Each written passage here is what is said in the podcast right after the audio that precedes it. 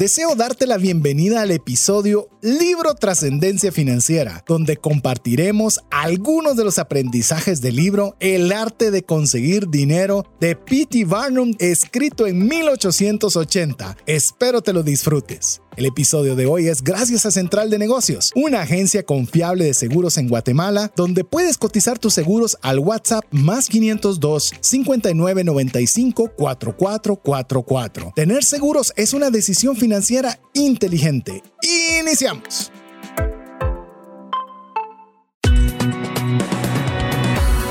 Nuestra mirada va más allá de los límites naturales. Nuestro objetivo, darte herramientas que puedan ayudarte a tomar decisiones financieras inteligentes.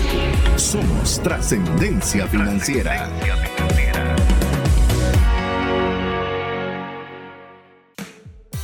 Soy César Tánchez y no me agrada estar cerca de personas que se quejan constantemente. Mi nombre es Mario López Salguero y mi papá me enseñó a comer un plato francés llamado escargots que se imaginan son caracoles, pero ¿saben? Me encantaron.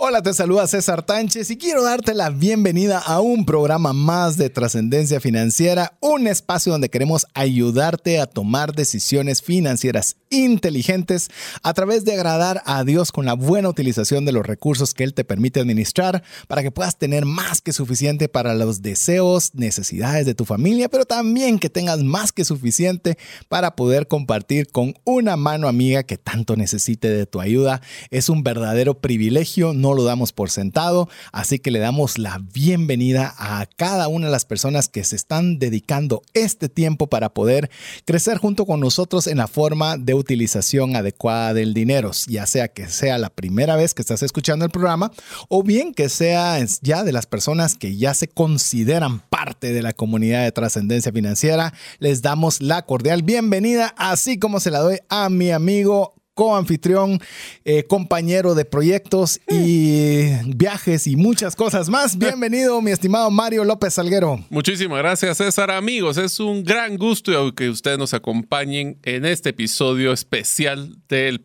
del podcast, del podcast, del radio, de todo lo que nosotros hacemos, de, YouTube, de trascendencia financiera. Sí. Realmente, ese es uno de los temas interesantes. Es que nosotros lo que generamos de contenido, si se dan cuenta, lo estamos multiplicando en varios canales. Así es. Estamos, ustedes pueden encontrarnos, este, espero que nos estén escuchando en la radio, en vivo, nos pueden encontrar en el podcast, nos pueden encontrar en YouTube. Y si siguen inclusive a César, hasta manda mensajes a veces en Twitter relacionados a lo que vemos en Trascendencia. Así que con el mismo contenido tratamos de darle valor por múltiples canales. Y sabes, como lo hemos mencionado, hay veces que nos aburrimos, queremos quitar un canal y de repente lo dejamos de publicar en cierta ocasión y ahí Ah, sale las... Nos regañan. O sea, lo que cuesta a veces que nos escriban, ahí ya se vuelve fácil, fíjate, porque ahí sí nos dicen, ¿y por qué no lo hicieron aquí? Yo estaba esperando y ahí... Bueno, te hago el volvemos. recuerdo muy claro, César, cuando empezamos ya hace dos años, cuando nos trasladamos de so- no solo estar el podcast en iVoox, sino que nos pasamos a todos los canales comunes, cómo había un grupo de la comunidad que decía, por favor, no nos vayan a quitar iVoox, porque ya después de invertir tanto tiempo en esta plataforma, me quiero quedar ahí con ella. Y te digo, eh, estuve revisando los números hace poco y obviamente el número de usuarios de iBox ha bajado muchísimo,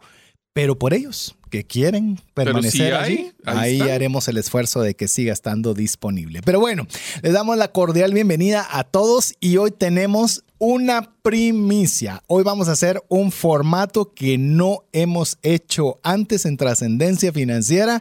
Hemos tenido algunos símiles, pero hoy vamos a tener algo que no habíamos hecho antes. Así que va a ser bien importante que usted nos escriba al WhatsApp más 502 59 19 05 42 para darnos su comentario si quiere que sea algo que repitamos con mayor frecuencia durante la transmisión de trascendencia financiera. ¿Y qué va a hacer?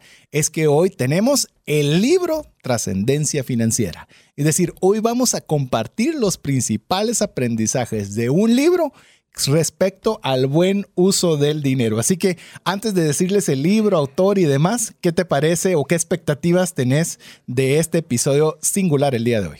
Bueno, lo más interesante es de que si les gusta esta metodología, vamos a poder seleccionar, este podría ser el primero de varios libros que pudiéramos platicar, donde nosotros vamos a poder entender no solo los las, eh, comentarios, las herramientas, las técnicas de mejorar el, uso del dinero, como lo estamos haciendo en trascendencia financiera, sino que también vamos a poder interactuarlo. Van a darse cuenta que la metodología que vamos a utilizar es muy diferente a lo que tradicionalmente usamos, donde estamos tratando de seguir una estructura una travesía. Una, una narrativa, que, que tratamos de hacer. Aquí va a ser ping pong. Así, te tiro un comentario que pensás. Así que va a ser bien dinámico. Espero que sea muy entretenido para ustedes. Y si les gusta, pues nos tienen que. Les pido, por favor, no tienen. Les pedimos, por favor, que nos escriban para ver si de veras lo replicamos o no. Ahora se los voy a poner diferente. Mario eh, dijo una orden, luego lo cambió por una sugerencia. Yo se lo voy a cambiar como una dinámica. Si usted no se pronuncia, entendemos de que no le gustó. Ahí está, el que cae otorga. Así es, el que cae otorga. Si te necesitamos que hayan las suficientes personas que nos digan, me gusta mucho esta dinámica, repítanla y así vemos de ponerla dentro de la rotación de contenido que tenemos. Ya me imagino que mucha de nuestra audiencia ya saben lo que son los temas refresh, hasta los esperan. Sí, sí, sí, porque es una forma como, me, me gusta como lo dices, de limpiar el paladar después de una temática que ha sido pues con tres o cuatro episodios de una sola serie. Así es, así que ya el tema refresh, como fue de mucho agrado, pues ya es parte de, de la alineación que tenemos en el programa y hoy arrancamos con el libro de trascendencia financiera. ¿Ibas a decir algo? Sí, César, solo quiero hacerte una pregunta. ¿Por qué esta nueva metodología escogiste un libro que tiene más de 100 años de que lo lanzaron? Así es, si quieres, eh, empecemos por dar, ya que lo mencionaste, empecemos a decir el nombre del libro y el autor. El nombre del libro se llama El arte de conseguir dinero, el cual fue escrito por P.T. Barnum en 1880. 1800, no fue 1900. Es más, me da risa, eh, no sé si te ha pasado con tus hijas, Mario, pero cuando se hablan entre las hijas, ¿vos de qué 2000 sos? Esa es la pregunta que se hacen. Ala, eres del siglo pasado, papá. O sea, ya 1900 es así. Uh. Eh, ¿Qué estás? Imagínate, este libro fue escrito en 1880 por Phineas Taylor Barnum, que fue un empresario político y artista cirquense estadounidense que se hizo famoso por qué, mi estimado Mario. Ustedes vieron esta película de Hugh Hackman que se llamaba The Greatest Showman, que es una, bueno, es cuenta la historia de cómo esta persona logró romper el modelo de entretenimiento cirquense que existía en Estados Unidos. Como te quiero poner un paréntesis, César, de los pocos recuerdos que yo tengo en mi vida de joven, muy joven, fue ir a ver este circo que se llamaba P.T. Barnum and mm. Barney and Burley Circus, algo así se llamaba. Y fue una experiencia espectacular porque no era solo presentar a los animales, sino que había una narrativa, era un show per se, que después pues obviamente lo han exponenciado ya otros circos, eh, pero lo interesante es que este fue uno de los iniciales donde explicaba, ahora, ¿qué ¿por qué P.T. Barnum escribió un libro de dinero? ¿Qué tiene que ver el dinero con un tema de circo? E imagínate, es más, esa respuesta antes de tenerla, solo si usted se pregunta cuál es el título en español, lo estaba buscando, es El Gran Showman. El Gran Showman, así, lo, acabo de buscar ahorita en ah, lo que vos estabas haciendo el comentario, pero eh, a mis hijas les encantó porque es, un, es, más, es más un musical, es más un musical que una historia narrativa, pero lo curioso fue encontrar que había escrito este libro, me tomé la libertad de haberlo leído completo, quiero decirles, les voy a ahorrar la lectura si usted quiere ahorrarse la lectura, es decir, si usted sabe inglés, pero poco inglés, no lo lea porque es un inglés de 1880, es decir, bien difícil de poder comprender. Se llama en inglés Golden Rules for Money Making by P.T. Barnum en 1880. Si querés, hacemos un breve recorrido, ¿te parece? De la, del índice o lo dejamos de final. Dale, dispara. Solo para la traducción es las reglas doradas para hacer dinero. Pero solo voy a contestar la pregunta que te hice. Es, imagínense una de las industrias más complicadas de variabilidad de ingresos en esa época que es el circo, porque cada pueblo que llegaban no sabían cuánto iban a lograr generar de ingresos, teniendo costos fijos y teniendo la necesidad de pagarle a los, a los entretenedores, comida, los transporte, renta del espacio. Renta espacio, sí. Entonces, el hecho que haya escrito alguien del circo esto va a demostrar de que tenía una dinámica muy interesante con el dinero. ¿Cuáles son los puntos que se estaba hablando? Bueno, el número uno es no cometer un error con nuestra vocación. Imagínate, solo, va, solo ganas de parar, ¿eh? seguí, seguí, seguí, seguí, Son, son todavía 20, son un montón. Así, que, solo lo voy a mencionar rápido. El segundo es escoger la ubicación correcta. Hmm. Evita la deuda. Número cuatro, sé perseverante. Número cinco, no importa lo que hagas, hazlo con todo tu entusiasmo. Número seis, depende de tu... Uh, es verdad que es difícil el inglés. Depende de tus propias fortalezas. Fortalezas, ajá. Utiliza, número siete, utiliza las mejores herramientas. Número ocho, no te ah, no subas o no estés arriba de tu negocio. Ya vamos a explicar qué significa eso. El número nueve me encanta. Aprende algo útil. Así de sencillo. Número diez, eh, permite que la esperanza sea determinante. Para tu visión. Para tu visión. Número once. este sí está interesante. No seas un scammer. ¿Un scammer cómo sería? Eh, un tramposo. Un tramposo con tu poder. El número 12, sé sistemático. Número 13, lee un periódico. Que en este caso noticias, ¿verdad? Noticias, ajá. O mantente actualizado. Mantente actualizado sería, la versión actual, ¿sí? Número 14, ten cuidado de las operaciones externas o lo que te afecta a tu operación externa. Número 15, no estés dando tu recomendación sin seguridad.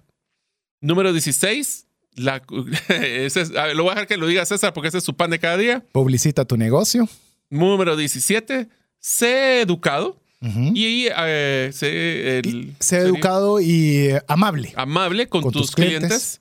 Sé agradecido y generoso. Don't bluff. No, no seas hablador. No seas parlando. Y sé perseverante con tu integridad. ¡Wow! me dan ganas de hacer que hagamos nosotros un programa solo de cada uno de estos. Es que imagínate, ser perseverante con tu integridad. Ese último, mira, me hizo mucho eco. Qué interesante. Sí, si, lo querés leer, por cierto, amigo o amiga, si usted lo quiere leer, es de lectura libre, es decir, libre descarga, porque es tan antiguo que ya que no tiene derechos de autoría. Claro, si usted lo quiere más ordenadito y de mejor forma, se lo van a cobrar y lo puede comprar en formato Kindle, pero de una vez le advierto, tiene que ir despacio porque es un inglés de antiguo. antiguo, lo cual es un poco complejo, pero nosotros queremos ponérsela fácil porque sacamos los principales extractos del libro que vamos a ir comentando lo que aprendimos y alguno que otro comentario. Así que, ¿te parece que dispares el primero? Vamos con el primero. A ver, César, ¿qué tan simple es gastar menos de lo que ingresamos, nos ingresa? La premisa, como la expresa el autor, es lo que yo he dicho mil veces. El concepto es sencillo. La, puesta en práctica es donde está lo complicado. Pero voy a hacer solo un pequeño, un pequeño eh, ampliar sobre esa temática. Este no es un principio que se inventó ayer. No es nuevo. 1880. De 1880 ya había una persona que había escrito un libro, no que lo haya dicho había escrito un libro en el cual decía que es tan simple, las finanzas personales son tan simples como gastar menos de lo que se ingresa. Así que si queremos que estamos inventando aguas azucaradas. No es así. No, o sea, ya es algo que ha pasado y por eso es que me gusta como, como principio. Es algo que es capaz de romper las barreras del tiempo y el espacio. Al final, si tenemos más gastos que los ingresos, nos meteremos en problemas. No importa si fue con un dólar de 1880 o un quetzal de 2000, del 2000 o una lempira del 2020. Todo la filosofía es muy básica. Si gastamos menos, nos queda algo. A ver, otro de los aprendizajes. Este Oigan esta frase. No, pero este, este, este, este, por eso la agarré yo. A ver, sabios en los centavos, pero inocentes con los billetes. ¿A qué se refiere esta frase que me pareció fenomenal? Muchas veces somos demasiado minuciosos en controlar los gastos pequeños, que el café, que comprar una cosa pequeña, pero a veces compre un terreno, me voy de cara. Compre un auto, me voy de cara, que son números grandes o al aceptar un trabajo y no hacer una adecuada gestión de, pedir la remuneración adecuada. Eso es a lo que se refiere Pity Barnum. No es que no importen los centavos, sino que no seamos sabios en los centavos descuidando los billetes. Así es, y eso nos damos cuenta que nos... A ver, tenemos que tener mucho cuidado de la parte emocional porque el siguiente punto me voy a adelantar porque es bien interesante. Dice, hay más satisfacción en el ahorro racional que en el gasto irracional. Esto es lo que tiene, y me mm. recuerda mucho, César, cuando hicimos el, programa de compras por Internet, donde nosotros decíamos, ok, si tú quieres realmente comprar algo en Internet, lo pones en tu, en tu cesta, como le llaman, y lo dejas de estar por lo menos una noche. Así es. Entonces eso lo que nos va a ayudar es que nosotros vamos a poder ser muy claros en que cada ahorro lo, con propósito, y podemos regresar también a la serie de, de, propósito del ahorro y, o el ahorro en general, que nosotros estamos a veces gastando, y yo me he dado cuenta, a veces gastamos de una forma muy emocional montos superiores, por eso lo quiero encajar con el anterior, superiores a lo que nosotros con tanto esfuerzo logramos ahorrar.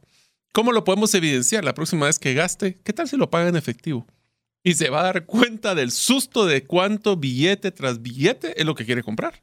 Así es. Eh, recuérdense, y por eso la frase me gusta mucho, otra vez le voy a recordar, 1880 que hay más satisfacción en el ahorro racional que en el gasto irracional. Satisfacción, no dijo emoción, porque es más emocionante lo otro. Así es. Pero hay más satisfacción de decir, este dinero lo ahorré, ya lo tengo, gracias a Dios, cualquier necesidad, puedo salir adelante, que aquel dinero que no debería haberlo gastado y por qué lo hice aquí. No, no y la emoción es mucho más temporal, ¿te das cuenta? O sea, es una satisfacción prolongada versus una, un gasto irracional que genera una emoción temporal.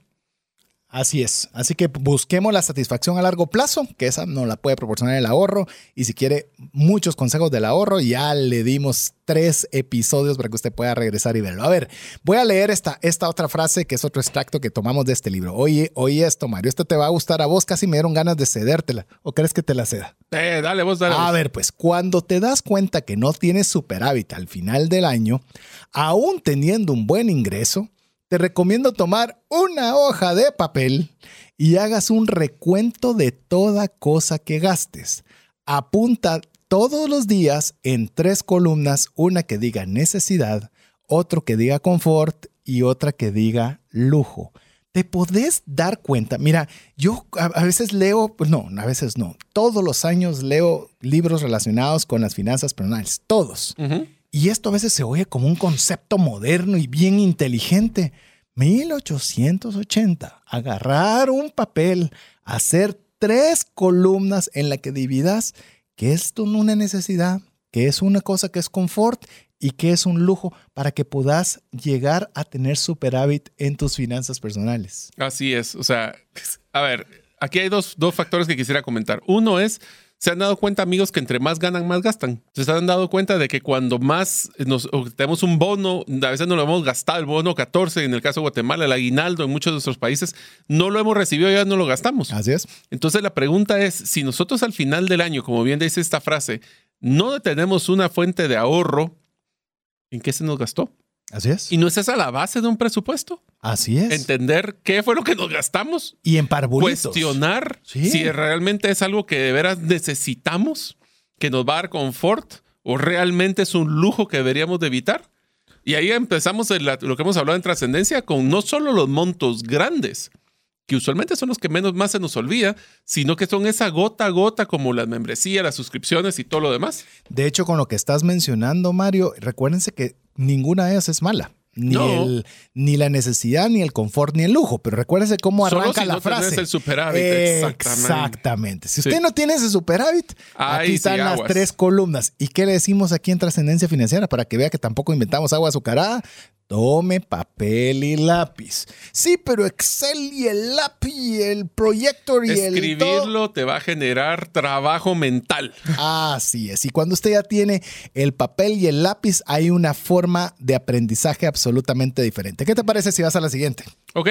¿Qué tal este? Nunca tendrás una ventaja en el mundo si la envidia y la vanidad toman la delantera. Oh, ¿Qué te pareció ese? Qué duro. Eh, sí. Eh. Envidia y vanidad. ¿Por qué razón? a ver. yo te lo pongo muy sencillo. Dame la tuya. Siempre va a haber alguien que tenga más que nosotros. Y si nuestro enfoque es querer equipararse y ganarle a los demás, nunca vamos a estar satisfechos. Nunca. Y la vanidad realmente no tiene frontera tampoco. O sea, la envidia no tiene frontera y la vanidad tampoco. No. Estás dispuesto a hacer todo lo que sea con tal de que me vean que tengo o que puedo. Así es. Y eso es algo que te puede llevar a la ruina no importando cuánto dinero tengas. Es que no hay dinero que alcance para mantener la, envidia eh, satisfecha. Estaba leyendo hace Siempre va a haber alguien más. No, y fíjate que estaba leyendo hace poco la historia de la familia Vanderbilt. ah, sí, súper interesante. Sí, sí, sí. Ver que tenía, había, el, llamemos el abuelo que había generado todos los recursos y se los deja a sus siguientes generaciones, eran billones de dólares. En esa época, de 1880, por ahí. Y y cabalmente, y fueron capaces las generaciones de votar y perder todo el dinero. Y uno dice, me recuerdo, ya, ya sé dónde lo vimos, en un podcast, que decía, ¿y cómo es posible que alguien pueda votar billones? Se ah, puede. Se puede, se puede. no, Y, en cosas tan triviales, a mí me encantó acabar en ese que estaban platicando, de una casa que costó millones de dólares y que usó cuatro veces en su vida la persona. Y solo el mantenimiento costaba millones Eran de 200 personas para poder mantener, la, bendita casa. Y no había forma, pero bueno. Así que evite la envidia y que la vanidad tomen la delantera, porque si no, no tendrá una ventaja en este mundo. Me gusta. Esa está muy, muy buena. A ver, voy con la siguiente. Dale. Con el deseo de ser como el promedio, nos mantendremos constantemente pobres, buscando constantemente mantener las apariencias externas. Aquí es un golpe a la línea gris de que no, es que yo la verdad no debería, es que eso es muy pretencioso de mi parte. ¿Cómo sí? Así es. ¿Y cómo podemos lograrlo?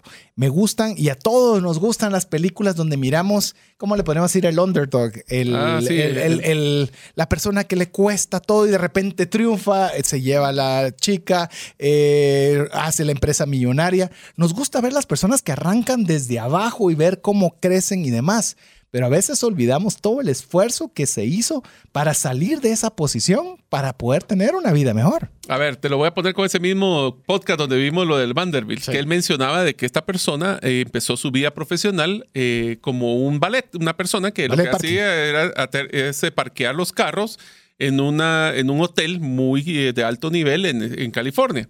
Y una de las cosas que él le hizo clic después de estar varios meses o años haciendo esto, es que él siempre que se subía a uno de estos vehículos de mucho lujo, de marcas muy caras, él siempre pensaba que cómo él podría tener ese carro, cómo podría tener ese lujo, mas sin embargo nunca pensó que quería ser la persona que estaba dejando el carro. Así es. Entonces él quería hacer, él se miraba, él miraba las apariencias, de cómo se mirarían esas apariencias en él, pero nunca se puso a pensar el sacrificio o, el, o lo que se tenía que hacer para llegar a eso.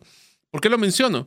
Porque a veces nosotros estamos añorando, regresando al tema de lo que tiene los bienes del prójimo, pero ¿estamos dispuestos a hacer el sacrificio? ¿Estamos dispuestos a hacer realmente el trabajo para obtenerlos? ¿O simplemente queremos guardar esas apariencias? Y te lo voy a poner con un ejemplo. Cuando nosotros estamos en el mundial, vos que te gusta el mundial, ¿Qué es la necesidad de tener que comprar televisiones más grandes para el mundial? O sea, yo sé que, y es porque voy a invitar a mis amigos y necesito la televisión de más grande posible o con una mm, como la que tengo actualmente suficiente. Esas son apariencias que, de nuevo, así como la envidia y la vanidad, no hay límites porque siempre quiero vivir la vida de otros en vez de disfrutar lo que tengo actualmente. Y esto va, va, muy amarrado a otro, otro extracto importante del libro que dice, no puedes acumular fortunas si sigues tomando los caminos que llevan a la pobreza. Y miren, eh, usted lo puede oír tan fácil y tan sencillo, pero ¿cuánta razón tiene este consejo? Es decir, usted quiere tener una fortuna, quiere tener una buena cantidad de recursos, sí, pero yo, pero se gasta todo lo que usted gana, no va a tener una fortuna. Ese es, ese llamamos una conducta de pobreza que si usted no le erradica, no va a poder tener fortuna. Otra, yo quiero aparentar, quiero tener vanidad, quiero A, B o C. Ok, son actitudes o hábitos que llevan a la pobreza, entonces va a estar constantemente peleando para que yo pueda alcanzar una cantidad de recursos eh, añorada. Por eso tenemos que definir, quiero tener una cosa o la otra, pero no podemos tener ambas. Bueno, y sin ir muy lejos, César, estamos hablando, ¿cuántas veces lo hemos mencionado en trascendencia financiera? Temas básicos que vienen de esta época, como por ejemplo el tener un colchón para cualquier tema de algún imprevisto, que debería ser tres a seis meses de, nuestras, de nuestro presupuesto mensual. Estamos conscientes de que tenemos que buscar cómo poder hacer ese ahorro. Más sin embargo, constantemente estamos luchando en querer tomar, es más, le encontrás... El camino que lleva a la pobreza. Literalmente el camino que, como le iba a decir, le encontrábamos patitas al ahorro para llevarlo a otro lugar donde no, no, queremos, no debería de ir. Al fin del día es que es una lucha campal de la emoción contra la lógica, estoy claro.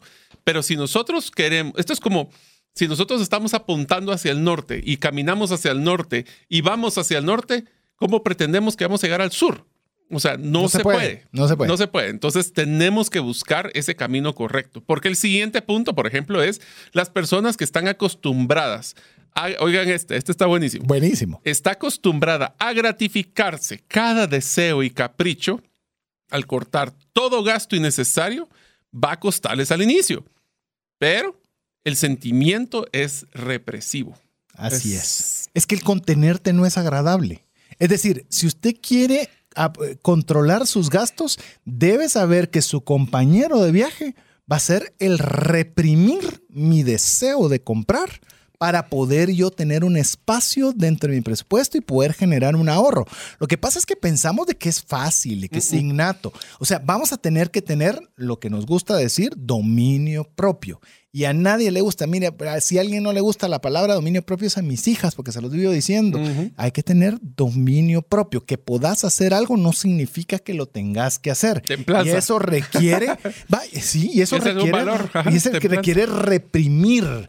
No voy a hacerlo, no es fácil. Estábamos bromeando con Mario, usted no lo va a poder ver, pero Mario nos regaló, nos trajo unas donas y eh, nos comimos una que estaba buenísima, deliciosa, y estábamos diciendo, quiero otra. Pero decíamos, no, me conviene. Tiremos el gordito. No debo, no pero, eh, pero, no es fácil. Requiere Yo quería reprimir. Otra. Yo quería otra. Pero eso es a lo que voy. Es reconocer que va a tener una dificultad que se llama voy a reprimir algo que quiero por un bien mayor. Pero para eso te regresamos y los invitamos a que vean la serie del tema de ahorro y el de los sueños. Es que ¿Para qué voy a reprimirme? Tenemos que tener clara la visión hacia dónde queremos, porque si voy a... Y, tal vez esto es importante para los que son papás. Le voy a dar la misma frase que me dio mi papá y la que le repito constantemente a mis hijas. A ustedes jamás les va a hacer falta lo que necesiten y jamás les voy a dar todo lo que deseen. Jamás.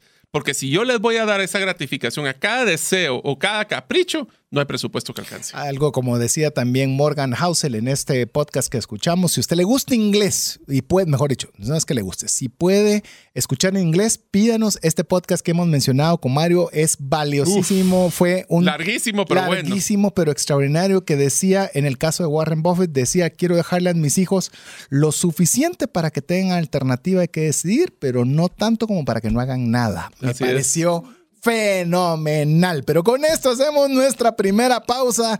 Estamos con este programa en el cual estamos hablando el libro de trascendencia financiera, que son las reglas doradas para hacer dinero de P.T. Barnum, escrito en 1880. Recuerde que usted nos tiene que decir si le gusta este formato para que lo repitamos, que si usted no se pronuncia al WhatsApp más 502 59 19 05 42, entenderemos que no le gusta. Así que queremos ver con sus comentarios si usted desea que lo repliquemos en la programación de trascendencia financiera. Lo dejamos un espacio para que usted pueda escribirnos con mensajes importantes para usted. ¿Te gustaría aprender a invertir en criptomonedas y también a realizar una estrategia de inversión? Te animo a llevar los cursos que hemos desarrollado con este tema en herramientasprácticas.com.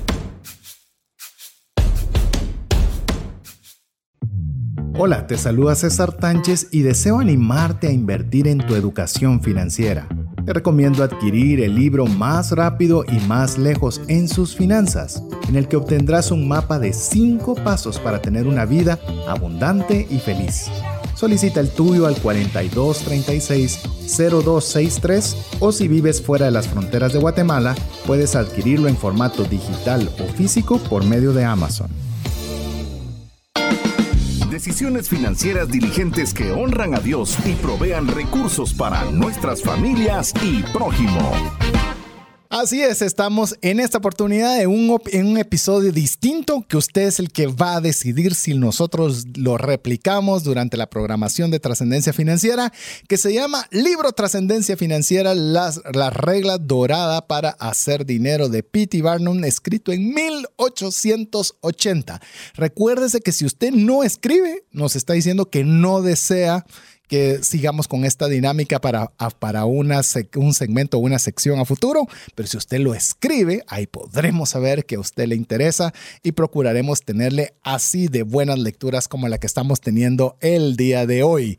Pero bueno, Mario, continuemos que tenemos muchas frases y poderle compartir algo al respecto de cada una de estas lecturas que usted la puede hacer. Es libre descarga. Si usted sabe inglés y tiene paciencia por ser un inglés eh, antiguo, lo puede descargar descargar, búsquelo en Google, lo va a poder descargar, insisto, no tiene propiedad intelectual, ya que ya que obviamente ya fue hace tanto tiempo, así que es de libre descarga sin problemas de derechos de autor. Y si no lo quiere hacer, escuche el podcast de nuestra trascendencia y este compártalo, porque vamos a una velocidad y le digo, no sé ni siquiera ah, si nos va a dar chance de ver todas las notas porque fue bastante los aprendizajes. Pero a ver, aquí va el siguiente. Oiga bien esto. Las personas llegan a la ruina Oiga esto, por el ridículo intento de mantener las apariencias y ser la sensación.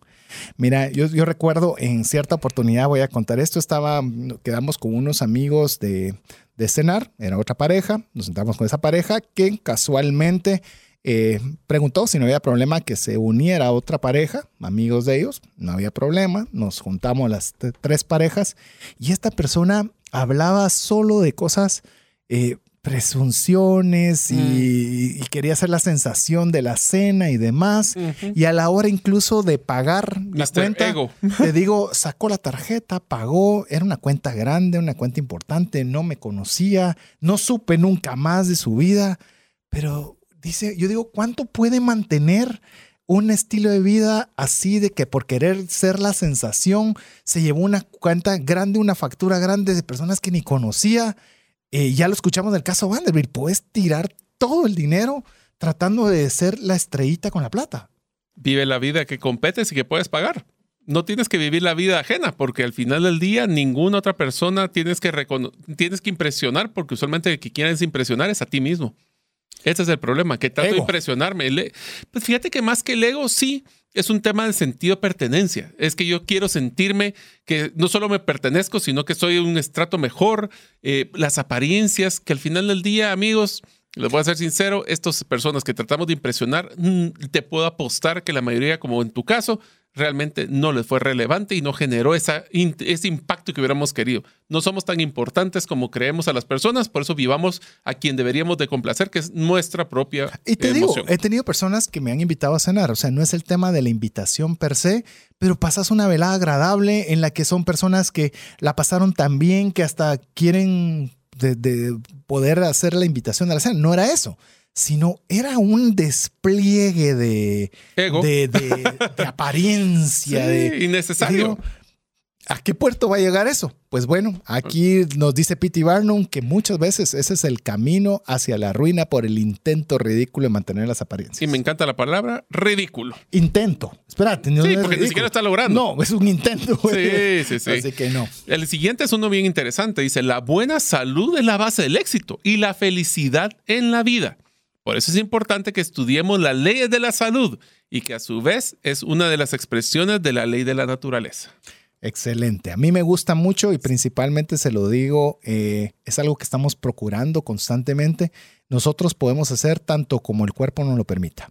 No, y la salud es lo que te quiebra también. Recuerdas que el tema de seguros, si no tenemos seguros, eso es una enfermedad, puede quebrar a cualquiera.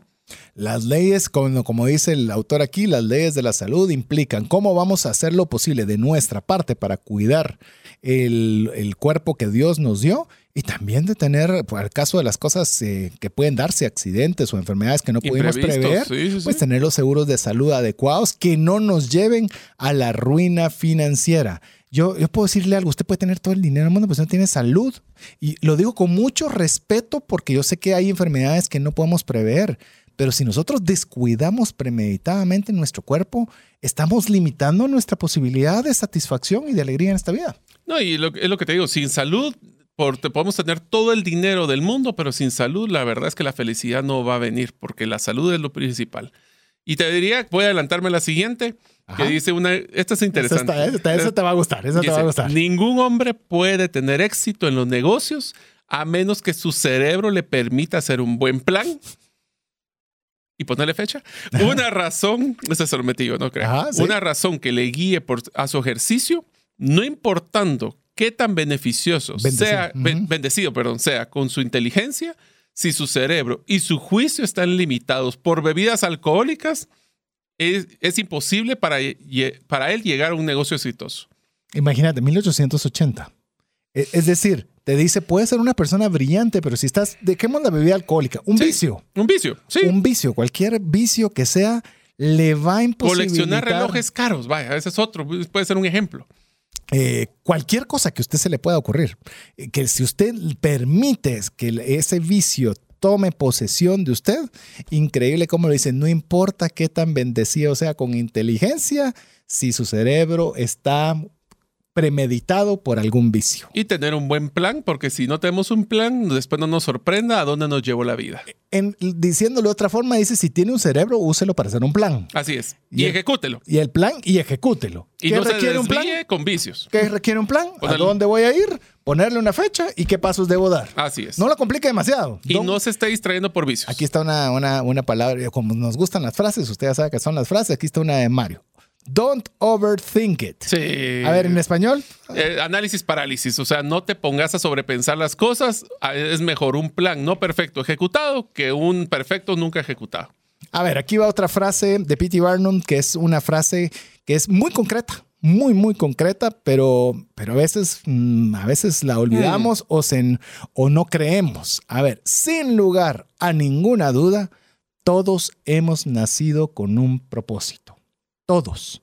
Hay veces que las situaciones son tan difíciles y comprometedoras financieramente que llegamos a pensar que no tenemos un propósito, que no hay una razón de nuestra existencia. Muchas veces por eso es que vemos personas que cometen la, la difícil, no sé decir, decisión, acción de suicidarse porque perdieron o creen que no hay un propósito para lo que hacen.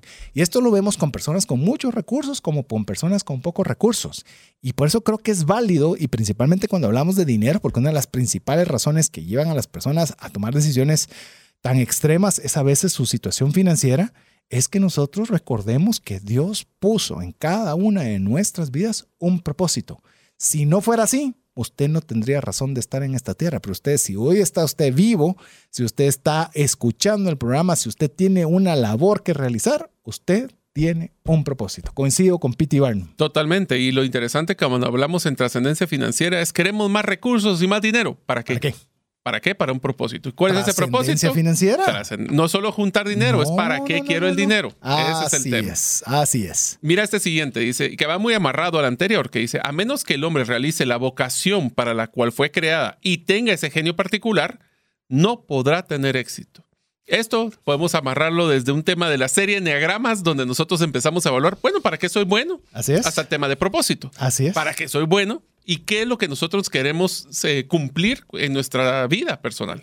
Es más, no te dice, o por lo menos así no está escrito, no tendrá dinero. No, no tendrá éxito. Porque puede tener dinero, total. pero no considerarse una persona exitosa. Regresemos a ese podcast que hemos mencionado, que fue específicamente de Tim Ferriss con Morgan Housel. Si usted quiere, lo busca directamente en las plataformas y si sabe inglés y quiere que le pasemos ese podcast, se lo pasamos con mucho gusto a través del WhatsApp más 502 59 19 05 42.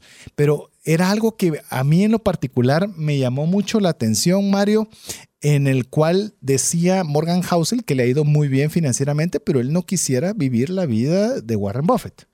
Él no quisiera vivir la vida y mencionaban varios inversionistas importantes. Y dice, podrán tener mucho recurso. Yo no quiero. Pero yo no quiero esa vida. Yo no quiero haber hecho los sacrificios que hicieron ellos para tener esa vida. Ni el tipo de vida. Dice, a mí me gusta estar con mis hijas, compartir, curiosamente también tiene hijas mujeres. Sí. Eh, compartir el tiempo con ellas, tener los recursos para, mis, para ciertas cosas. Me gusta tener disponibilidad de tiempo, no me gusta hacer el tema de medios. Dijo, eso es cuando uno encuentra cuál es su propósito. Y sabes, cierto día estaba en mi casa y obviamente tengo una buena cantidad de desafíos financieros y todo tipo de desafíos. Pero digo, estoy viviendo la vida que quiero vivir. Es una vida que me siento feliz de estar con mi esposa, siento feliz de estar con mis hijas. Eh, mi casa siempre quisiera una más grande, más linda, pero es una casa Mm. cómoda, que yo me siento cómoda, está en un colegio que están cómodos, tengo un trabajo que me gusta. Es decir, no tengo mucho que envidiarle a Warren Buffett. Y te digo, me gustó por cómo lo dijo Morgan Housel, que me hizo a mí pensar, pues la verdad, estoy contento con la vida Sí. que Dios me ha dado. De nuevo, ¿qué es lo que te brinda felicidad y no necesariamente el dinero? El dinero es un medio. Así es. Ahora, te voy a esta la quiero leer yo, pues, la Dale, siguiente, porque dale, esto es una que me da risa, pero es, es- me da risa porque está en 1880. 1880. Es que esta sí me da a la gran Es que lo tenemos que recordar la fecha, A la amigo, porque gran- usted creerá que es un bestseller de la semana No, y pasada. después de ese que te voy a mencionar, ahí vas a ver lo de deuda que vamos a hablar. Pero mira este, dice, no inicies un negocio donde ya existe suficiente oferta para una demanda específica. O sea, pero, o sea, O sea, sí, sí, Obvio. como diría Kaby Lane. ujú, Así. O sea, sea, obvio. obvio. Más sin embargo, No, ¿cuántos emprendedores hemos visto, vos y yo, sí. que se meten a un lugar donde ya, Ya está, saturado? Donde ya está saturado. Te voy a Y se ponen a competir en las mismas condiciones, porque el que esté saturado significa que podemos crear océanos azules y otras cosas, pero ahí de entrada te dice, pues si ya está cubierta, ¿para qué vas a entrar?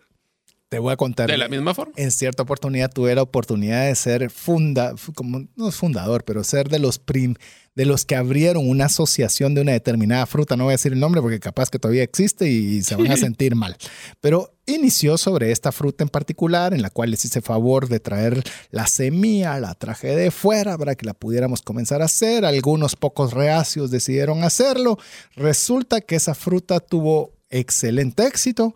Los que lo habían hecho vendieron todo. ¿Y qué crees que pasó al año siguiente? Todos se metieron. Y entonces, ¿qué hicieron? Votaron el mercado de todos. Sí. O sea, ellos mismos se boicotearon. Entonces, como vieron que bajó el precio, se fueron a la siguiente que tenía el precio más alto. Y así están Fueron quemando mercados. Quemándose. Y entre los mismos, porque ojalá te dijera yo Se meten- ranchos ajenos. Se meten zancadillas solos. grupo. Sí. Entonces decís, no hombre, no hombre, no, no lo hagas así. Ya de- decidí cuál Sé es tu nicho de mercado. Tómate tu tiempo. Sí. No, y es lo que platicábamos. Si obviamente mer- la oferta y demanda está creada, simplemente te van a ir al más barato. Afirmativo. Y eso es difícil. Pero te dejo la siguiente porque creo que, inclusive creo que deberíamos agarrar en serie estas siguientes, fíjate. A ver, pues, si querés, vamos, son creo que tres consejos relativos. Uy, no, como cuatro. cinco. Va, si querés, arrancamos con el primero y vamos peloteando. Y si no hay pelota que tocar, Démosle vamos siguiente. al siguiente. A ver, no hay nada que hunda tanto a una persona como la deuda. o sea, ¿debería añadir algo a eso? No, ¿O no solo te comento el siguiente que dice, y la deuda le roba al hombre su propio respeto. Ulara. Mira, Lo que hacen las personas cuando están en serios problemas de deuda, uf, uf. No, y, y, eh, aquí sí voy a hacer un paréntesis. La primera era absolutamente obvia. Esta segunda, yo he visto personalmente cómo tratan a las personas que tienen un alto nivel de endeudamiento y los tratan de una forma absolutamente despectiva. Como eh, a diferencia de los que son VIPs y les, les tenían una, cuando se podía, ya no era tanto telemarketing, una sala especial y un montón de cosas, pero a los que eran que estaban haciendo algún tipo de convenio, yo acompañé en cierta oportunidad a algunas personas, eran unos cuartos encerrados, sin aire acondicionado. He visto que hay recolectores de pagos en las calles donde abren una como ventanita con un trato tan desagradable, porque son humanos, son personas que posiblemente tuvieron una, una situación compleja y tal vez les ha costado salir. Pero yo no estoy diciendo que le perdonen ni que le cambien, pero que tengan un trato más humano. Pero veo que esto no es de hoy. Esto desde 1880, la deuda roba al hombre su propio respeto. Increíble. No, y los, lo que las personas llegan por necesidad de hacer es impresionante. Pero vamos a la siguiente. A ver, esa La, de- la deuda de consumo es para comprar. Es a- como. es como comprar a plazos un caballo muerto. La gran- Recuérdese que ahí no habían vehículos, amigo, No, amiga. no, no. Estamos hablando de caballos. Estás Y- comprando a plazos un caballo muerto. Así es la deuda de consumo. Vamos con la Ururu. siguiente. Endeudarse por lo que comes, bebes y vistes debe ser siempre evitado. Que básicamente está muy amarrado con el tema de consumo. Obviamente hay situaciones difíciles en las cuales la comida depende de que podamos tener un poco de financiamiento. pues enhorabuena, pero debe ser algo muy temporal, no debe ser la dinámica de hacerlo. Yo lo he visto y lo vimos en Perú, ¿te recordás? En el cual fuimos a comprar algo al supermercado y eran cosas pequeñas, porque era para una, un desayuno, sin mucho, y nos preguntan cuántas cuotas queríamos para, para poder comprar eso. Yo digo, ya tener que tener cuotas en meses para un consumo tan pequeño en supermercado. Hmm. Uy, qué niveles de endeudamiento se pueden estar mejor, se pueden estar manejando. Así es. Entonces, miren este qué interesante. No hay personas que tengan mejor memoria que los acreedores. es que se va a borrar del sistema y mi se va a Esos milagros no existen. no existen. Y más estás hablando de un acreedor formal. Y si son acreedores informales, mucho peor. Porque ah, eso sí. no se les olvida. Y obviamente eso repercute en nuestro récord crediticio y en futuras oportunidades. dale. ¿No? ¿Ibas a decir No, que solo iba a leer la siguiente porque vea muy amarrada. Dice, el acreedor se duerme en su cama en la noche y despierta mejor que cuando se acostó, porque sus intereses han mm. crecido mientras dormía, mientras que el prestó, el que prestó, se volvió más pobre por los intereses que ahora va a pagar. ¿Qué te parece esa analogía? ¿Qué te parece esa analogía? Interés compuesto a lo positivo y a lo negativo. A lo positivo y a lo negativo que usted diga acreedores implica un banco, implica una persona personal, que le prestó, cualquier persona, cada día se hizo más rico no haciendo absolutamente nada a base de los intereses. Y el, presta, el que prestó se vuelve más pobre cada día. Tiene menos cada día de lo que estuvo haciendo. Tenga mucho cuidado con el tema de los acreedores. Y aquí estamos hablando con P.T. Barnum, que no existía internet, no existían los redes, celulares. Esto era literal que los acreedores, nada que se me va a olvidar que me debes. No, te voy a ir a tocar la puerta y sé dónde vivís. Mm. Eh, sí. Y en esos momentos todavía era gente armada y el estilo viejo oeste. Oh, sí. Así que tenga mucho cuidado. Así que mejor no se puede decir del tema de los acreedores. Aquí va una más. A ver, ¿qué le parece esta? El dinero se parece mucho al fuego. Es una gran ayuda, pero es un amo terrible. Cuando es tu amo y los intereses se acumulan sobre ti, te mantendrán en la peor de las esclavitudes. Uy, qué duro. qué duro. Qué duro y qué real. Razón. Sí, sí, qué duro y qué real. Te quiero contar, estoy, estoy leyendo un libro en el cual estaban diciendo cuáles son de aquellos eh, elementos o invenciones que han tenido, digamos, mayor beneficio o impacto en la sociedad y uno de ellos es el fuego. O sea, el fuego ha sido crucial para darte calor, para, el, para el tema de comida. Es decir, el fuego ha sido crucial, pero obviamente diga el fuego en el Parque Nacional de Secoyas y barrió con todo lo que había. Entonces hay que tener mucho cuidado realmente quién le damos nosotros ese poder constructivo como para generar un patrimonio o destructivo en el caso que lo utilicemos, por ejemplo, como bien se mencionaba Pitibano, en tema de consumo.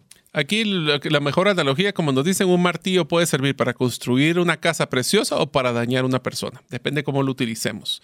Es, una herramienta. Es una herramienta y depende de nosotros cómo lo usemos. Así es. A mí me dicen muchas veces, te soy franco, y usted, porque yo veo que muchas, muchos educadores financieros hablan mal de las tarjetas de crédito. Y yo tengo es una excelente herramienta. Es un, es un, dejémoslo que es una herramienta. No digo excelente ni pésima. ¿Cómo la usas? va a ser excelente. Exactamente. Si la usas mal, va a ser terrible. Así es. pero es una herramienta. O sea, es lo que vos hagas con ella la hace extraordinaria o la hace nefasta. Igual los préstamos, igual todo lo que utilizamos en servicios financieros son excelentes si los usamos bien o pueden ser un problema serio. Así y es. por eso que el siguiente mensaje me encanta. Dice, deja que el dinero trabaje para ti y tendrás el mejor sirviente en el mundo. Eso es lo que de alguna forma... Ingreso pasivo. Eh, cabalmente salió a decir que hicimos una serie específicamente de ingresos pasivos. Mire, le voy a contar rápidamente. Con Mario tenemos el, varios proyectos en conjunto y a pesar de que hay veces tenemos, o la mayoría de veces tenemos que hacer actividades activas, es decir, que nos pagan por una hora hombre desempeñada, siempre estamos pensando cómo lo transformamos pasivo. ¿Cómo lo transformamos pasivo? ¿Cómo hacemos para que el dinero trabaje por nosotros? Como lo, como lo viéramos en los acreedores. Ellos están acostados ganando más. Y felices. Y felices. ¿Cómo hacemos nosotros? ¿Sabe una forma también? Que usted ponga a trabajar su dinero. Olvídese emprendimientos y, eh, y demás. Si usted pone a trabajar su dinero, como ya lo vimos en la serie de ahorro, usted cada noche que usted se duerme está un poquito más en su cuenta. Y el siguiente punto te digo que me lo voy a reparafrasear porque como esto viene de traducción del inglés así antiguo, pero dice, no hay nada mejor que el dinero trabaje para ti generando interés, pero estando seguro. Esto lo que va a decir es que va a trabajar de noche y de día, de verano en invierno. Pero ahí vienen dos palabras claves, que trabaje y seguro, porque ahí de lo que hablábamos es que entre más riesgo, más ingreso, o más interés, menos riesgo. O sea, tenemos que ir jugando nuestro tema de seguridad con retorno que queremos de ese dinero. Y hoy en día la palabra seguridad ha cambiado tanto, ¿verdad? Porque ah, antes lo, confiable era dejarlo en una institución financiera X y eso era lo seguro. Y hoy hemos visto, y no voy a hablar de instituciones financieras, solo para dejar esa bien, bien, bien clara la aclaración. El dinero per se, con la inflación que hemos estado uh. viviendo, ha dejado de ser la seguridad que nosotros pensábamos, ah, es que el dólar, bueno, el dólar se ha ido depreciando a una velocidad absurda a través de la inflación y nos obliga también a buscar otras alternativas seguras para salvaguardarnos, no de ni siquiera la institución financiera, del poder adquisitivo que teníamos con el dinero. Y la seguridad es cambiante en las diferentes instituciones en el tiempo. Instituciones y dinámicas. Así es. Y este tipo de dinero. tipo, sí. Hablemos de criptos, ¿verdad? Pero bueno. Así es. Ahora, el siguiente te digo que aunque no esté relacionado al dinero, me encanta, que dice, cuando el hombre está en el camino correcto, debe perseverar.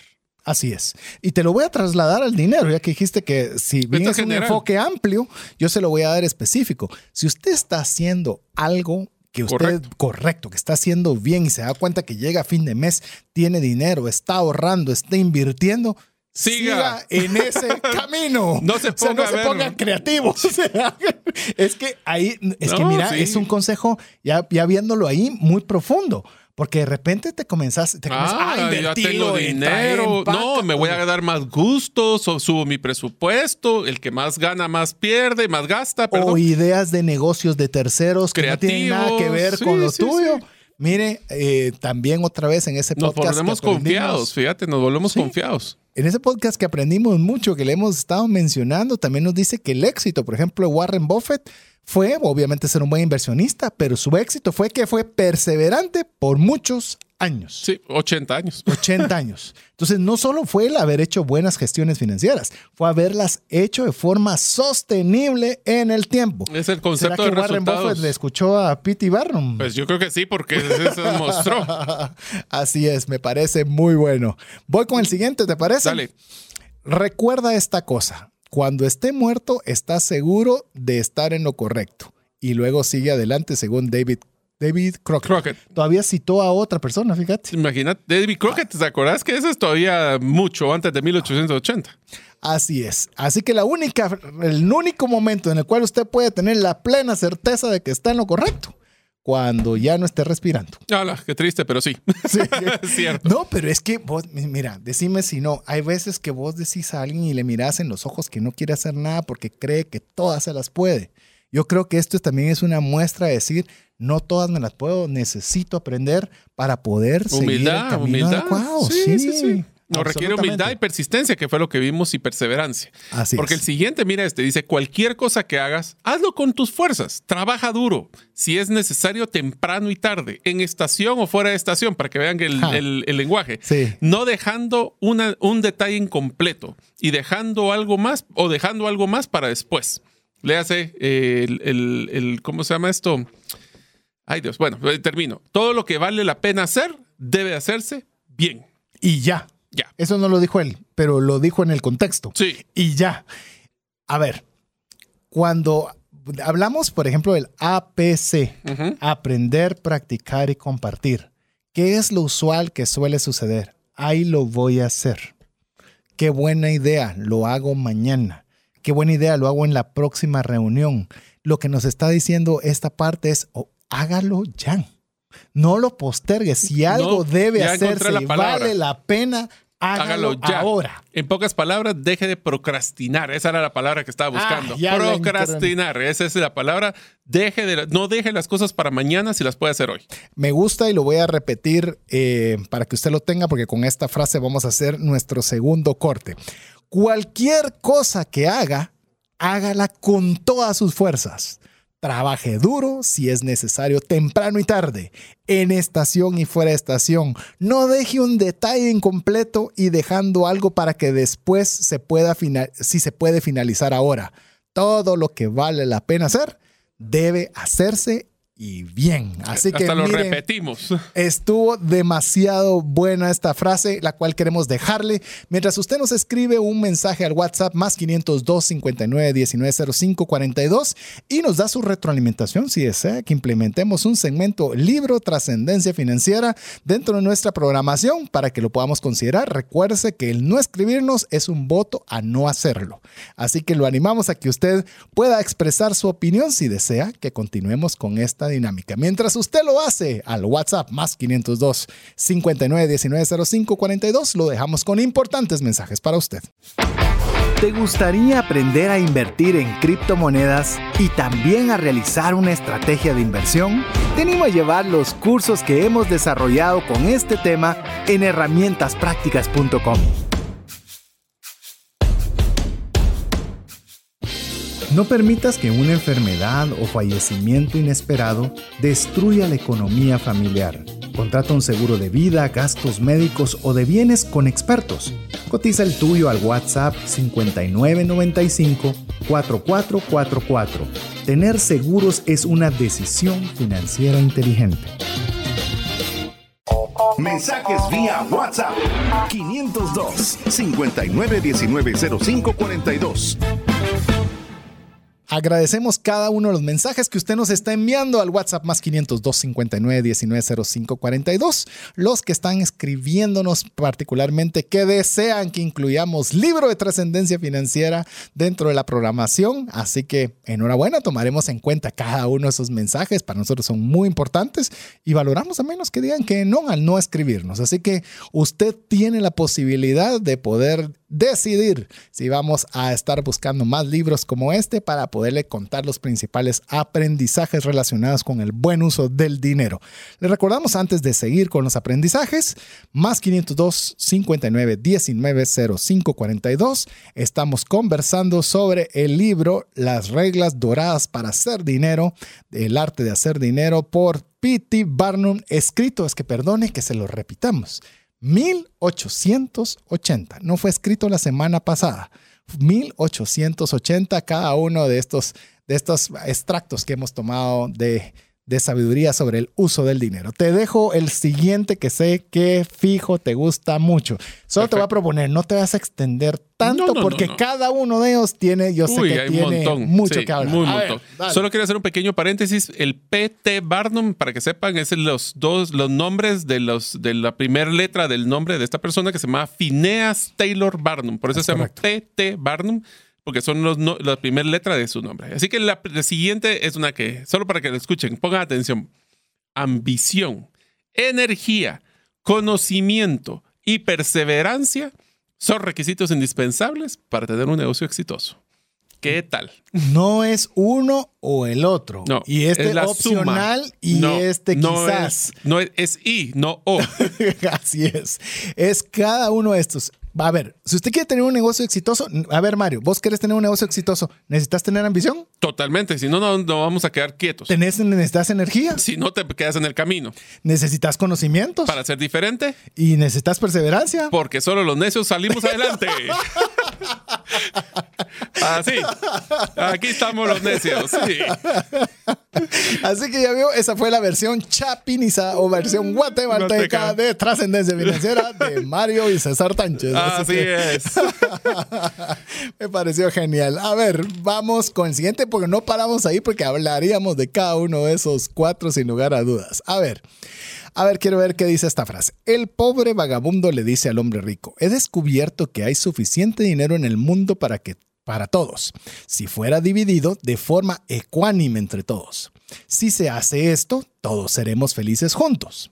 Le contesta el hombre rico al pobre, pero si todos fueran personas de bajos recursos, todo se habría gastado en dos meses y después, ¿qué hacemos? Hmm. Es decir, lo que se refiere, o por lo menos el aprendizaje que se puede extraer de esto, no es quién tiene más o quién tiene menos, sino quién está habilitando más oportunidades para la generación de recursos.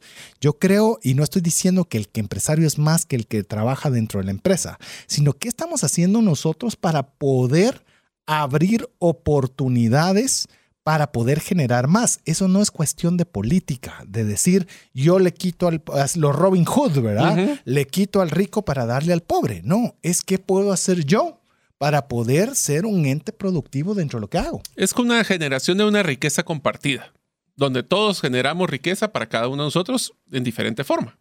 Inclusive estaba leyendo, te cuento, porque hay una, llamemos, se ha mencionado, y lo digo con respeto y no voy a entrar a temas teológicos, por favor, hago la, salvedad y, claridad. Se decía que mucho en el tema del, de cuando fue la era post, eh, después del fallecimiento de Jesús, que realmente era un modelo hasta comunista, porque venían y decían que los cristianos vendían sus propiedades y las repartían dentro de todos. Sí, pero las personas que tenían necesidad. Y era opcional, no era una orden. Cuando hablamos temas, porque hay veces un juego de palabras comenzamos a pensar, sí, pero es que todo lo deberían, no, había necesidad, había alguien que tenía los recursos, lo quería dar de forma voluntaria, lo daba y compartía, que eso es generosidad, eso es muy diferente a órdenes macroeconómicos y políticos. Antes que nos metamos en ese tema, mejor pasemos a, la siguiente. Y la siguiente, mira qué interesante la que dice acá, dice, y esto te lo voy a poner después con una analogía que me gustó. Dice, ninguna persona puede tener, esperar tener éxito en los negocios a menos que entienda su negocio. Y nadie puede entender su negocio completamente a menos que lo aprenda con su aplicación y experiencia personal. Aquí que pocas palabras, no se administra un negocio en Excel, ni en la computadora, ni en el Olimpo hay que bajar donde el piso, donde están las personas, para saber la experiencia que viven y no solo lo que le pasan en reportes a uno. Me recuerdo. 1880. 1880. No fue del último estudio de Harvard de emprendimiento, no, 1880. ¿Querés aprender tu negocio y ser exitoso? Anda al piso. Anda a pie, anda a pie. Me recuerdo, eso me hizo recordar a una persona que entrevisté en cierta oportunidad que tenía un negocio que estaba en creciente aumento y decía que le ofrecían un, un espacio en un centro comercial. Y le dijeron, nosotros tenemos tal número de personas que pasan todos los días y le hicieron todo el speech de ventas, el, el Excel, como diría Mario. Y él dijo que bueno, pero denme una semana para tomar una decisión. Y se tomó esa semana, compró un café, un helado, todo lo que se y se fue a sentar en el lugar donde le darían a él eh, ese espacio para ver cuántas personas pasaban, si eran niños, si eran adultos, cuáles eran las horas que mejor llegaban, si ese lugar era donde más pasaban las personas o pasaban en otro lado, para poder tomar una decisión a pie, no lo que dice el folleto. Yo quería verlo con mis propios ojos si ese era el lugar adecuado, si llegaba la gente apropiada a mi servicio para tomar una decisión de compra. Yo creo que lo, también lo aprendió de 1880. Cuando digo que el gato es pardo es porque tengo las manos, el pelo en la mano. Esa es una expresión de los abuelos. ¿Qué tal? Nos vamos a la siguiente. Este es bien interesante. Mira, dice, si una persona aprende sus errores, el dinero utilizado será el precio pagado por la experiencia. Hmm. Y voy a poner paréntesis, y el aprendizaje. Que siempre es una buena compra a realizar por lo que se le paga. Y de hecho lo dice en la primera parte. Si una persona aprende, de sus errores. Si el cometes el mismo, sí. Si el dinero fue un derecho de piso. El dinero fue un derecho de piso. Pero si no aprendiste, fue un dinero gastado. Ah, mira qué buena se volvió la frase. A ver, vamos a recapitularla. Si usted utilizó dinero y fracasó en lo que sea que haya fracasado, puede ser una compra pequeña, una compra grande, un emprendimiento, lo que usted quiera. Si no aprendió ese error, solo perdió dinero.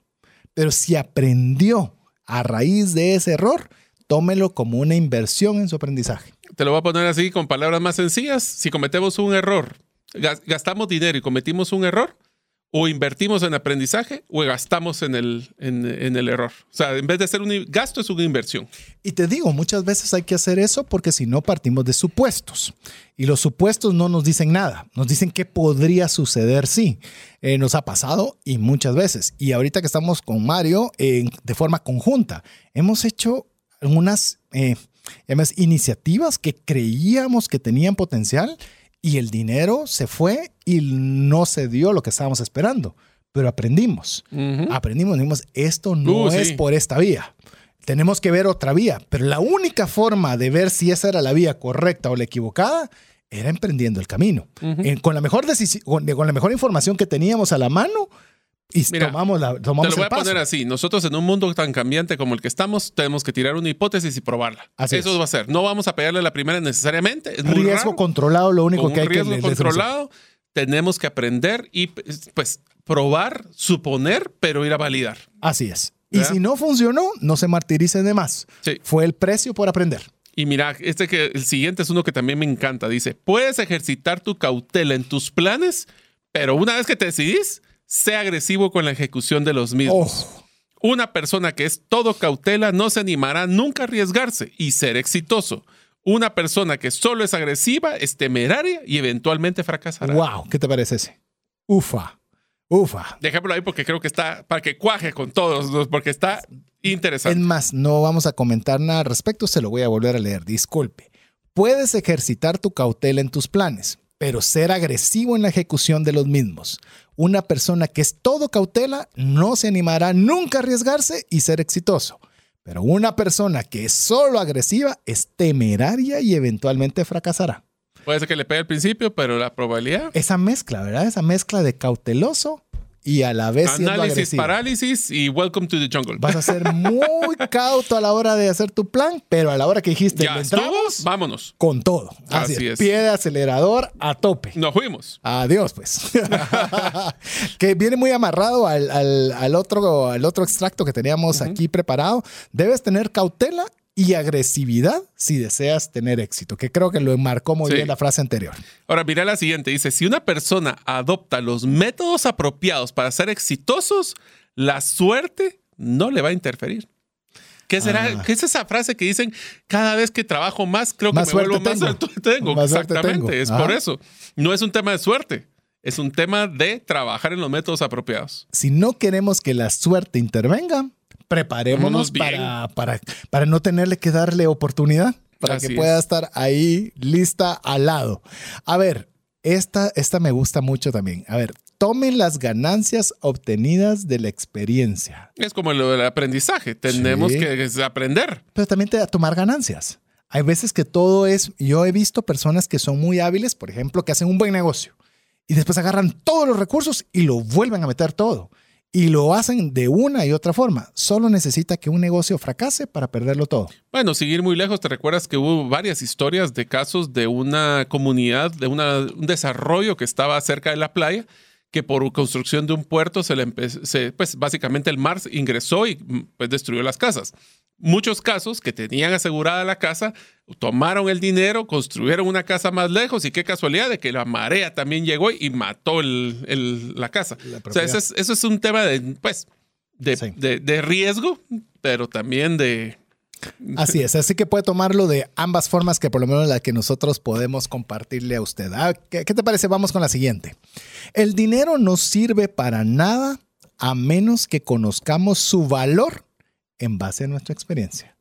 Eh, una, esto es algo que es bien hmm. interesante, lo he estado meditando. Una cosa es lo que tiene precio algo y otra cosa lo que tiene su valor. Entonces, que no es lo mismo precio y valor. Ni costo. Mm. Son tres cosas absolutamente diferentes que nosotros tenemos que aprender en este caso eh, que a comenzar a, tener el valor.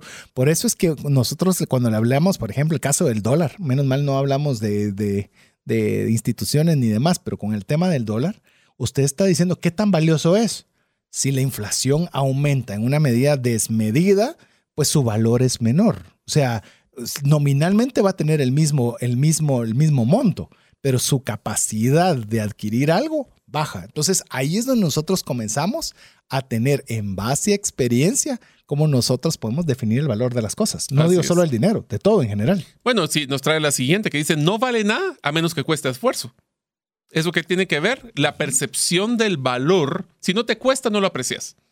Y el esfuerzo, a veces, ese es uno de los temas de cuando hablamos de, que vamos a hablar de una serie de negociación, que uno de los temas es que a veces, si es muy fácil, no le damos el valor que merece y creemos de que porque sea fácil, entonces debería de haber tenido un precio más bajo, por ejemplo.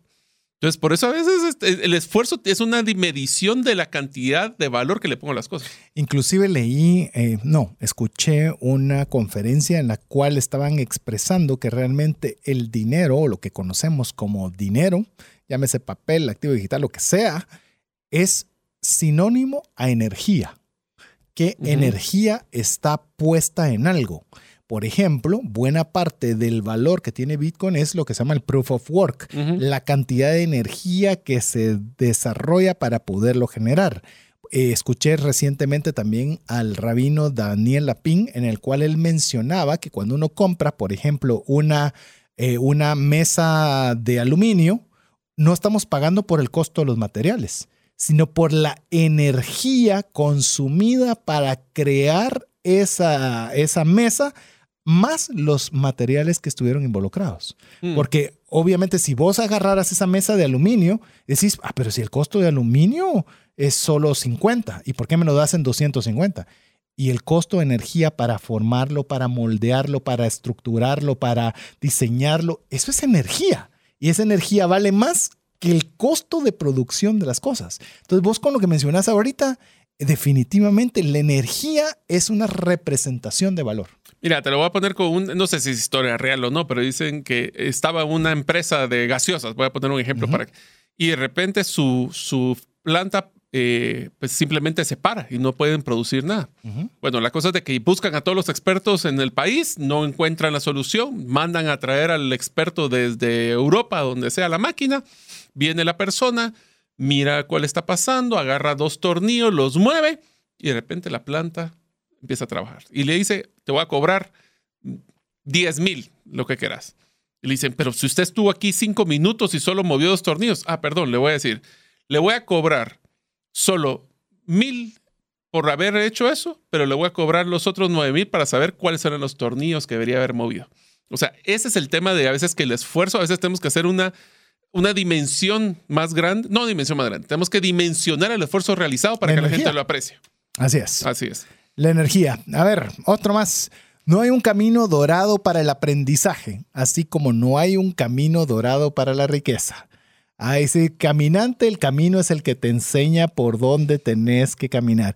Yo creo que cada vez queremos así como la receta mágica que te haga que todo se te quede. No, hay un camino que hay que llevar, hay que aprender, hay que estudiar, hay que adquirir más conocimiento, hay que practicar. Por eso es el APC, aprender, practicar, compartir. No es fácil como lo vimos en el programa anterior, requiere mucho esfuerzo.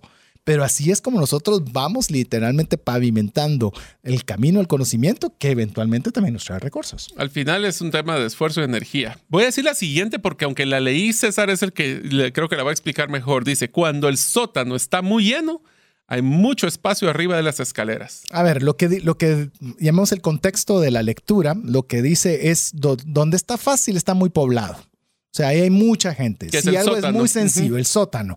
Es decir, si usted hace algo que es muy fácil, no, no se...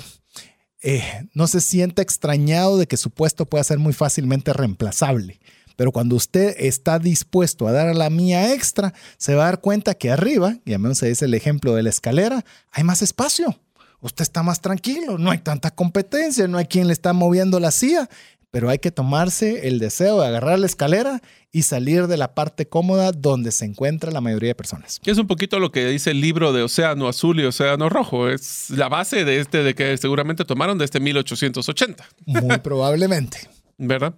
Vas con el siguiente. Vamos. Dice, muchas personas permanecen pobres porque no son visionarias. Todo proyecto le parece un éxito seguro y por ello van cambiando constantemente de un negocio a otro.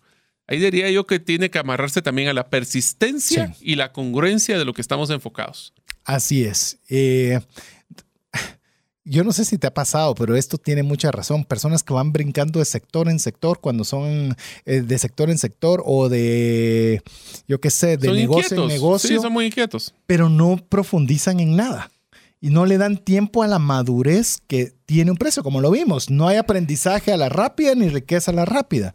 Tenés que estar constantemente enfocado eh, hasta que logras tener un nivel de certeza bastante bueno. Me recuerdo como con esto lo de Bruce Lee, que decía que él no le preocupaba un peleador que te supiera mil, mil, que mil tipos de patadas diferentes. Le preocupaba el que había practicado una sola patada mil veces. Así es. Porque sabía que esa patada era la patada. Y te lo voy a leer con el siguiente. Mira que dice, enfócate en un solo tipo de negocio y pégate a él con toda tu fe hasta tener el éxito o hasta que la experiencia te diga que lo abandones. Ah, pero es la experiencia. Sí, pero no es la suposición. ni tuviste que al primer problema ya me fui. No, es que la experiencia significa haber hecho la picada de piedra.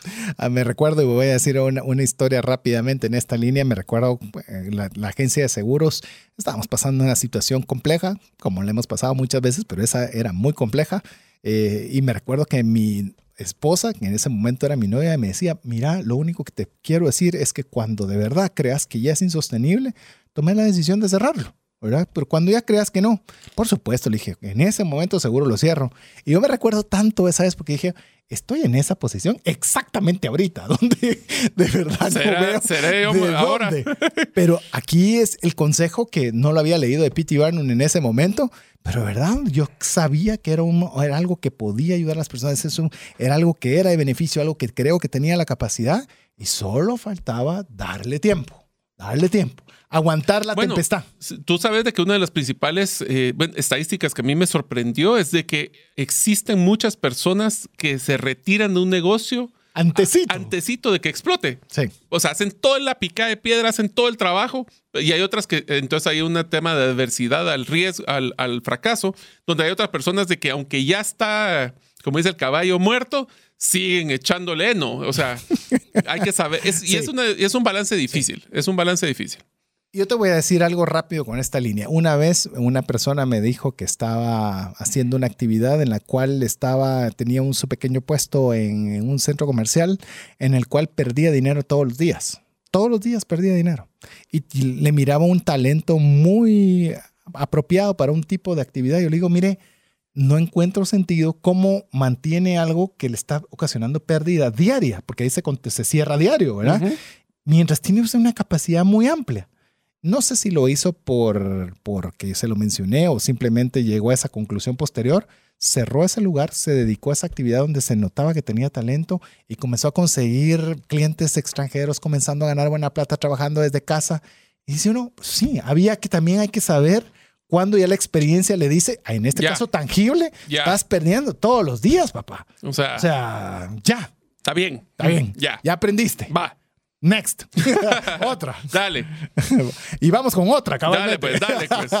a ver, vamos es más, estas próximas dos van a estar interesantes porque las quisiera platicar. A ver, a ver, cuando una persona tiene unificada y concentrada atención en algo, ah, se te va a gustar con razón, su mente constantemente le estará sugiriendo mejoras que agreguen valor que se le escaparían si su cerebro estuviera ocupado en docenas de cosas más a la misma vez. Te la voy a quitar vaya al programa que hicimos Indistraíble. Ah, ya estuvo. Pues, no, y no solo eso. Si esto es, lo, decimos de una forma muy simpática. Si nosotros quisiéramos viajar, es imposible hacerlo con una maleta vacía o una maleta llena porque no voy a tener espacio para meter cosas nuevas. En pocas palabras, nosotros tenemos que estar, podemos, y lo voy a mencionar la siguiente porque va muy amarrada. Dice, muchas, muchas fortunas se han escapado de las manos por comprometerse a muchas cosas a la vez. El que mucho abarca, poco aprieta. Lo decían los abuelitos, yo que los abuelitos no estuvieron en 1880, así que imagínense. A ver, vamos, todavía nos alcanzan de ver algunas, algunas cuantas más.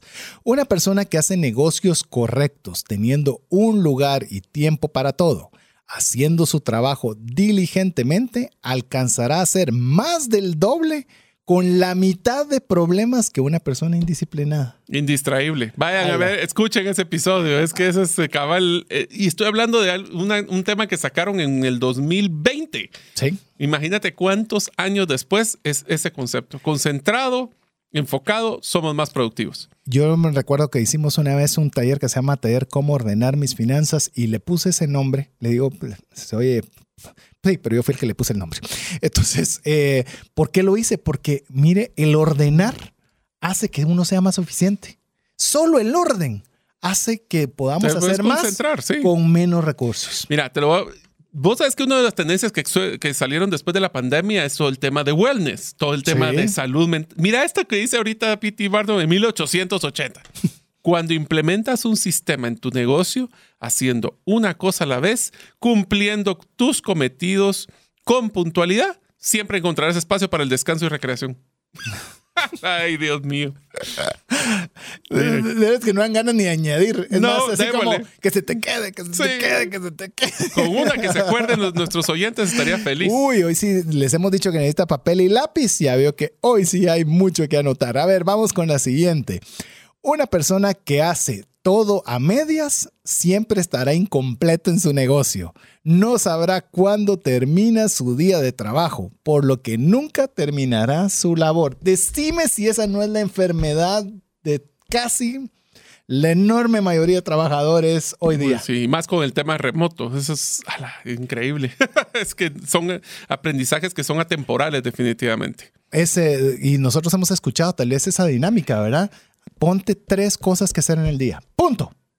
Esas tres son las tres prioritarias a las que les vas a dedicar tu atención, porque lo demás va, puede esperar. Va, mira esta, dice, una persona que siendo exitosa en su negocio se compromete en otro negocio que no entiende, es como Sansón que pierde su fuerza por dejarse cortar el cabello. y, a ver, disparemos, una cada una. una cada uno y aquí cerramos. A ver, una persona que siendo exitosa en su negocio, vamos a ver, no, este ya lo leíste vos, no sea fiador de ninguna persona, ya sea su padre o hermano, más allá de lo que puede perder sin importarle nada, sin obtener una garantía de su parte. No sea fiador de ninguna persona, ni su padre ni su hermano. ¿Qué tal? Hmm. ¿Qué tal te parece este? Dice, esta, esta me gustó realmente, dice, la única verdadera generosidad es la que se hace con el corazón. Ya que hablaste de generosidad, ¿qué te parece si cerramos con esta también? Toda persona debe ser generosa porque es un deber y un placer. Ah, me parece que ahí podemos cerrar. Todavía teníamos algunas más, pero esperamos que usted sea deleitado este tiempo con nosotros. Uy, eh, teníamos un montón, pero bueno. Y le voy a decir algo. Si usted busca P.T. Barnum, va a escuchar mil cosas sobre él. Pero como siempre vuelvo a decir, tome lo bueno y deseche lo malo. Mario, llegamos al final de este, ah, este, episodio este de prueba libro ah, Trascendencia Financiera. Mira, lo que me sorprende es cómo se mantiene relevante los temas que se escribieron hace más de 100 años en nuestra vida personal. Son fundamentos, por eso tratamos de dárselos. Si a usted le gustó, escríbanos, porque creemos de que estos fundamentos son trascendentales y son atemporales. Es increíble lo que P.T. Barnum me escribió. Espero que les haya gustado. De nuevo, ustedes nos dirán si seguimos esta metodología o no. Para mientras, les mando un gran saludo. Así que en nombre de Mario López Salguero, Jeff en los controles, su servidor César Tánchez, esperamos que el programa le haya sido de ayuda y bendición. Esperamos que le haya, lo haya disfrutado y si lo disfrutó, escríbanos al más 502 59 19 05 42 compartiéndonos su experiencia. Esperamos estar con usted la próxima semana si Dios nos lo permite. Mientras eso sucede, que Dios le bendiga. Esto es todo. Esperamos contar con el favor de tu audiencia en un programa más de Trascendencia Financiera. Esta es una producción de iRadios Guatemala Centroamérica.